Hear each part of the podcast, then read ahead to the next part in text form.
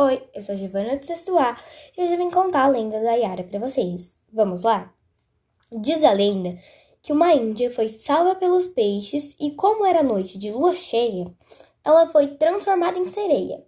Atualmente, a lenda da Yara é representada por uma bela sereia que atrai homens com seu irresistível canto para o fundo dos rios, local onde eles não voltam nunca mais.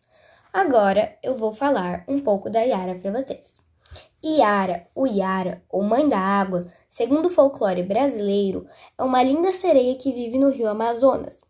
Sua pele é parda, possui longos cabelos verdes e olhos castanhos. Foi isso, espero que tenham gostado da lenda e das informações e espero que tenham gostado também do meu podcast. Tchau!